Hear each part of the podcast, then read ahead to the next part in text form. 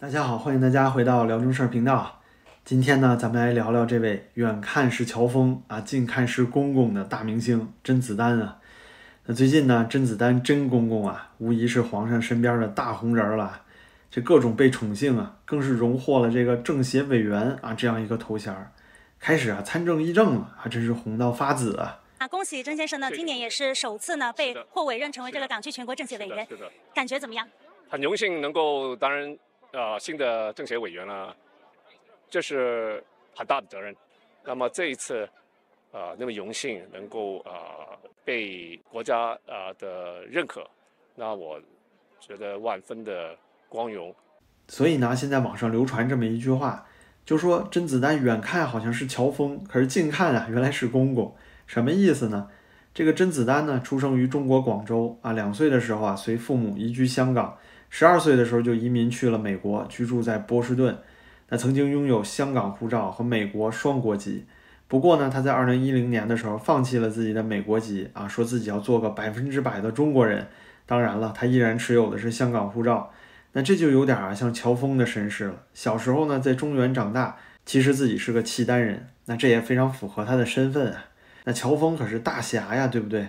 可是这个甄子丹呢，你要近看，其实是位公公。这里首先指的就是甄子丹早年啊，在电影《新龙门客栈》里啊，家喻户晓的角色曹公公啊，这算是个经典造型了。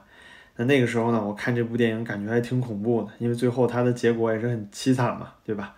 但是呢，您前前后后看下来啊，这么多角色，哎，您发现甄子丹啊演这个太监的角色还真是合适。尤其您现在要看了他两会之后的发言啊，您一下就能明白了，就自己当初那感觉肯定是没错啊，这哥们儿其实就是个太监。未来在习近平主席为核心的新一届党中央领导班子的带领下，中国电影在创造上一定可以迎来新的时代。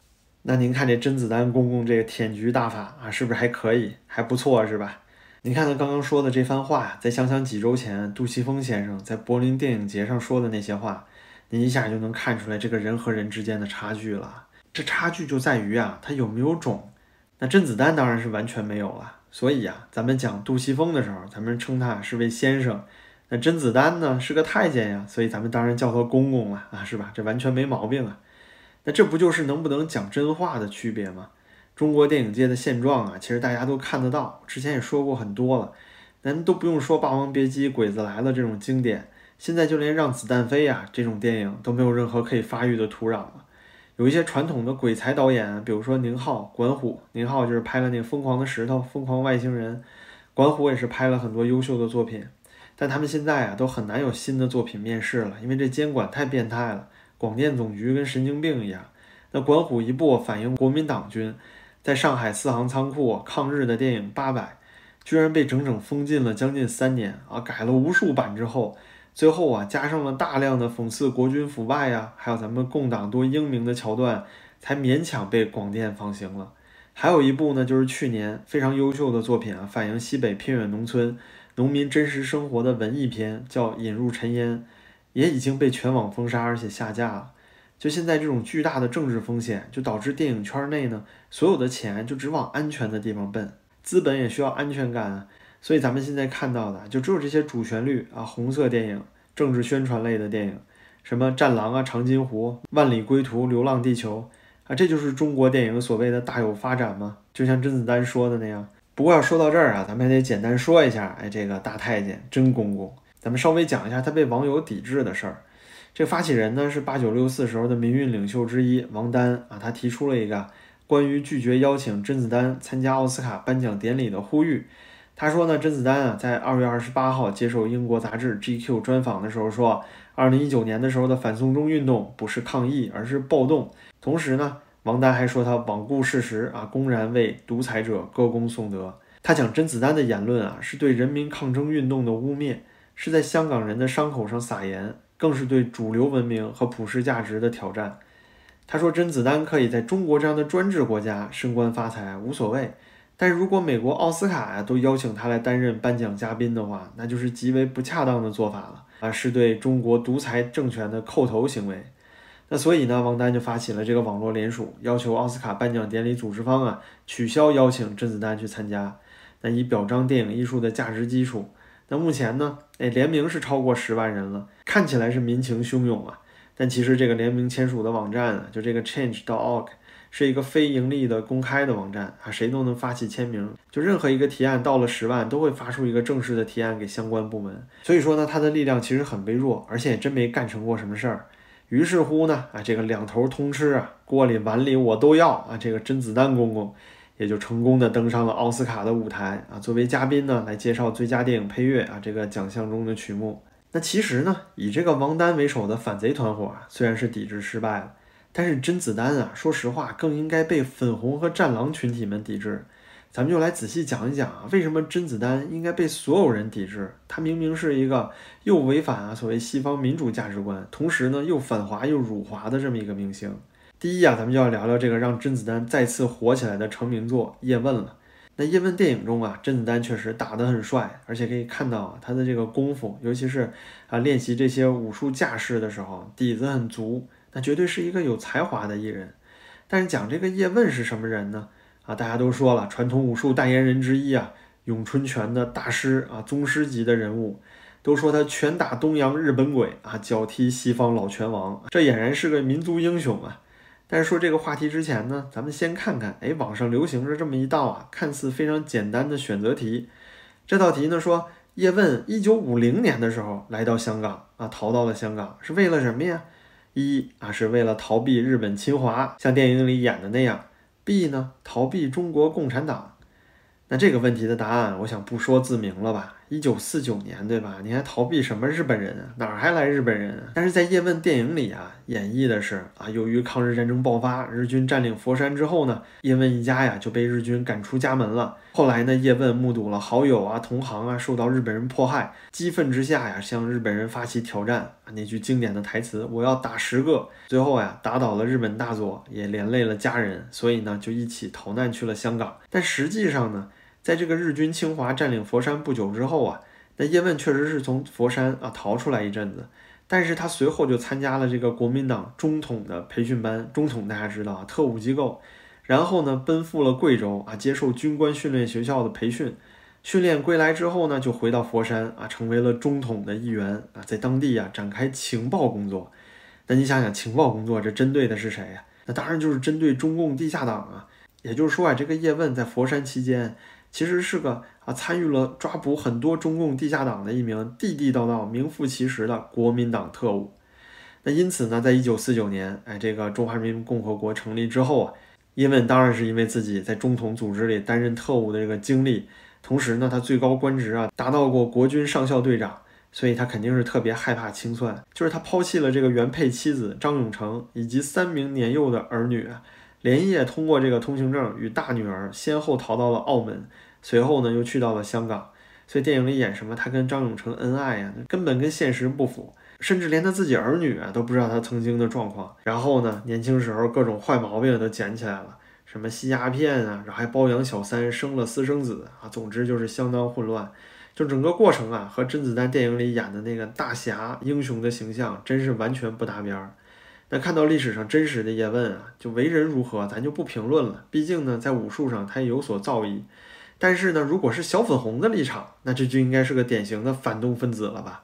您说啊，政治上你当过国民党特务啊，你迫害过我们中国共产党地下党员，你私生活呢也不检点，对吧？现在天天不是抓这个小三，抓那个什么又嫖娼之类的。那你现在叶问本身私生活不检点。同时还是个瘾君子，对吧？那你想想，现在艺人如果啊犯个瘾，那是什么下场？直接全网封杀呀，永世不得翻身。那中共建国的时候又叛逃了，那您说这不是一个典型的汉奸走狗卖国贼的形象吗？所以说啊，就现在几乎作为叶问形象代言人的这个甄子丹，就是说你为什么还要给这种反动分子啊唱赞歌去美化他的形象呢？嘿，所以甄子丹啊，你说说你是不是境外敌对势力派来的特务？啊，你为什么来当我们的政协委员？何德何能啊？你政治背景干净吗？啊，做过政审吗？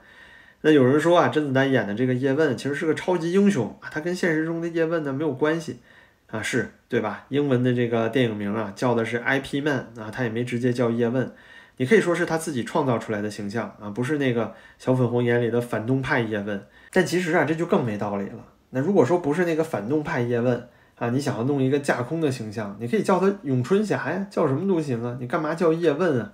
那我就试问啊，如果中国大陆现在可以翻拍一部啊架空的近代历史剧，要讲一个爱国的共产党员的故事，那您说这个主人公的名字，你可以叫蒋介石吗？啊，你可以做到吗？小粉红们能接受吗？所以说呀，就甄子丹这是典型的低级红高级黑。不过呢，要只说到叶问啊，那咱们可没说完。这甄子丹不仅仅是曾经辱过华，马上还要再辱一次啊，辱得更狠。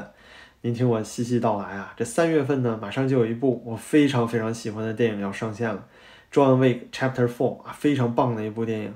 嗯，台湾译名呢叫《捍卫任务》，国内啊有一个译名叫《极速追杀》。但是当然了，这部电影啊是 R 级片，就是十八禁，所以呢在大陆也没有什么官方译名，因为它根本就上不了院线。但在这部电影里啊，有一些事情就很有意思了。首先就是咱们这个甄子丹甄公公啊，他也参与到了这部好莱坞大片的拍摄中，而且呢，扮演的还是一个相对主要的配角，是一个武艺高强的华裔盲人刺客。但是啊，在这之前啊，甄子丹接受机构采访的时候，就是他说啊，香港不是呃抗议是暴动的时候，他也回答过这个相关的问题。他说呢，自己当初接到这部电影的时候，就《John Wick Four》的时候，啊，给他这个角色，就这个华裔的盲人刺客。他说这个形象最初设定上啊，有非常严重的亚洲刻板印象，但是在他心里呢，其实咱们国人啊，可以用一个咱们更好理解的词儿来形容，或者一个字儿就叫土啊，就是非常土。甄子丹说呀，这个原本角色的名字叫尚或者是张，于是他就立刻觉得呀，说为什么亚裔非得叫这种名字呢？啊，你就不能有正常一点的名字吗？哎，我就奇怪了，这叫中文的姓儿怎么会啊是奇怪的名字呢？那此外呢，角色原本穿的是一件中式旗袍领的上衣，但是甄公公不满了，他说为什么要这个样子？他说这是 John Wick 的电影啊，John Wick 电影真的是酷毙了啊，非常帅。他说在这个电影里，每一个人都应该很酷很时尚才对啊，为什么只有我这个角色看起来又不酷又不时尚呢？那好了，在这个甄子丹的据理力争下呀，大家也可以看到这个电影现在预告片，最终呢，甄子丹的形象你也能看得到。所以啊，导演同意更改的这些角色设定所诞生的这个新的啊盲眼刺客 Ken 的形象是个什么样呢？我觉得小粉红要看到这段儿，估计都得气炸了。因为甄子丹呢说中国人的这个所谓刻板印象，首先啊，第一个从名字上说，这个上或者张就是刻板印象。那他说什么名字不刻板呢？最后这个角色叫 Ken，对吧？那 Ken 是英文名字好吗？那你原来说中国名字就刻板啊，就土，那英文名字就酷吗？那照甄子丹这意思啊，所有村里来的这些张春花呀、李狗蛋儿啊，那你嫌这些中文名太土，进不了城，那你是不是进城之前你还得改成 Michelle、James 啊，这才算洋气吗？那甄子丹，你说你是不是崇洋媚外啊？还有啊，这个原角色身上穿的中式旗袍领的上衣，那那件衣服就不酷不帅吗？最后你改的什么玩意儿啊？西装领带啊，西装啊，那是洋人的衣服，你不是要弘扬中华文化吗？传统文化。那你说中式设计的这种衣服，难道就是土气吗？到最后啊，您再看甄子丹这个所谓的啊要摆脱亚洲人刻板形象的建议，原本那个啊穿着中式服装、打着双节短棍、名字叫做尚的中国刺客，结果呢就变成了这么一个啊西装领带、拿着日本武士刀的 Ken，对吧？不伦不类啊！正常看的话，如果他不说中文，你可能觉得就是一个日本刺客吧？他哪里像中国人啊？这哪里还有半点中国元素啊？所以小粉红们呀，你们值得去喷一喷甄子丹，这难道不是典型的崇洋媚外吗？这和你们全网鞭笞的那个啊南航陈教授有什么本质区别？但是我要说这些，就算甄子丹辱华了，那还有点小儿科。其实啊，有个非常非常敏感的事儿，就是这部戏他要搭档的那个主角，这也是我非常非常非常喜欢的一个动作明星啊，基努里维斯。但是啊，这个基努里维斯啊，偏偏就是小粉红的眼中钉、肉中刺。为什么呢？因为他支持过藏独啊。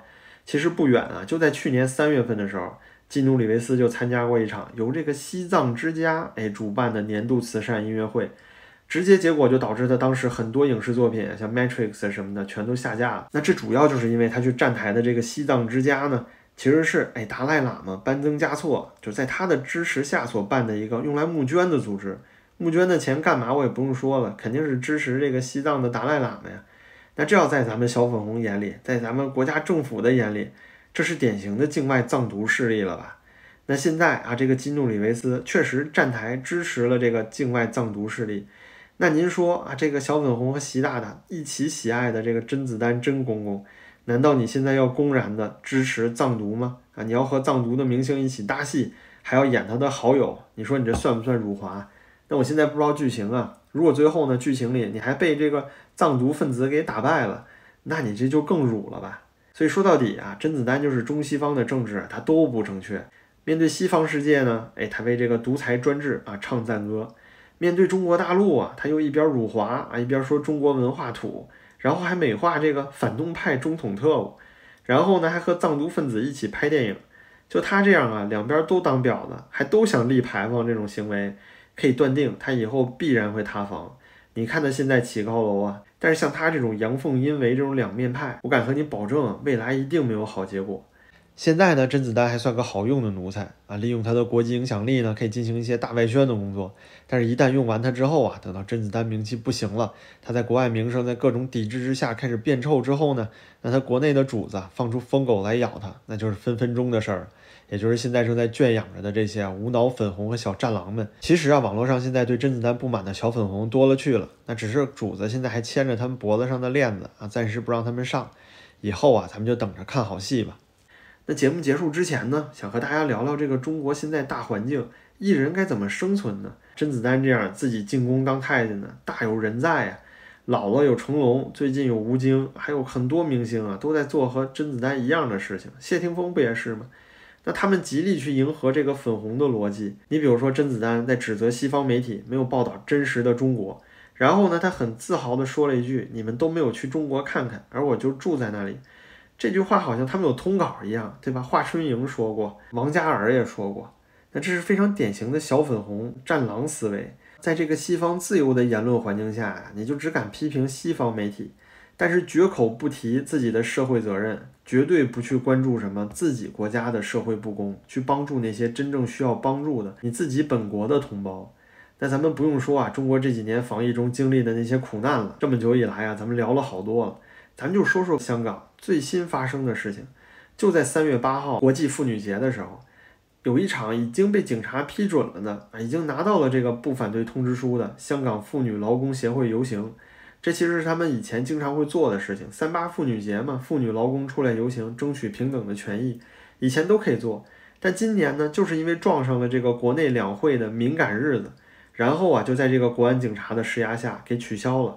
国安警呢，更是警告这个妇女劳工会，说你们不得参与游行，只要有发现的，一律逮捕。那像是这种事情啊，太监和奴才们啊，什么甄子丹、成龙、吴京之流，他们是肯定看不见的。他们心里呢，只有这个眼前的名和利，并没有什么公义和良知。他更是看不到自己未来啊，会在历史中留一个怎样的记录，留下一个什么样的骂名。那京剧表演大师呢，梅兰芳先生，他家里就挂着一条八字祖训，叫“国重于家，德先于义”。那真正爱国的艺人，你首先得有道德吧，你得分得清楚什么是为国家的江山社稷，还有什么是为虎作伥、助纣为虐吧。那说到这儿啊，就不由得让我想起我非常尊重的另外一位明星梅艳芳。只不过呢，她现在已经不在了。当初啊，她凭一己之力召集了数百位港星啊，就你现在能想到的所有当红明星、香港明星，全都在这场活动里了。他组织了一场呢，叫做“民主歌声献中华”啊，一场慈善义演，干了整整十二个小时啊，就这场义演，拼尽全力解救了无数即将身陷囹圄的学生。只可惜呢，像现在呀，这种真正德艺双馨的艺人是真的越来越少了。什么土壤就长什么苗，对吧？那好吧，缅怀完这个大师呢，今天的节目就到尾声了。感谢您的陪伴，您的支持对我十分重要。感谢您的点赞和订阅，咱们就下期再见吧。